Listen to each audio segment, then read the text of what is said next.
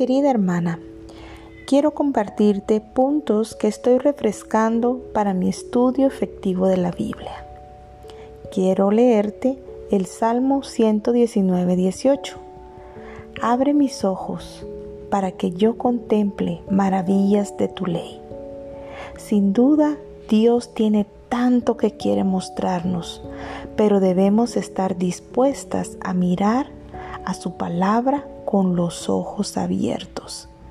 Así que antes de tener tu lectura bíblica, te animo a que puedas orarle a Dios para que abra tus ojos y podamos contemplar maravillas de su ley, sus decretos, sus estatutos, sus mandatos y sus promesas.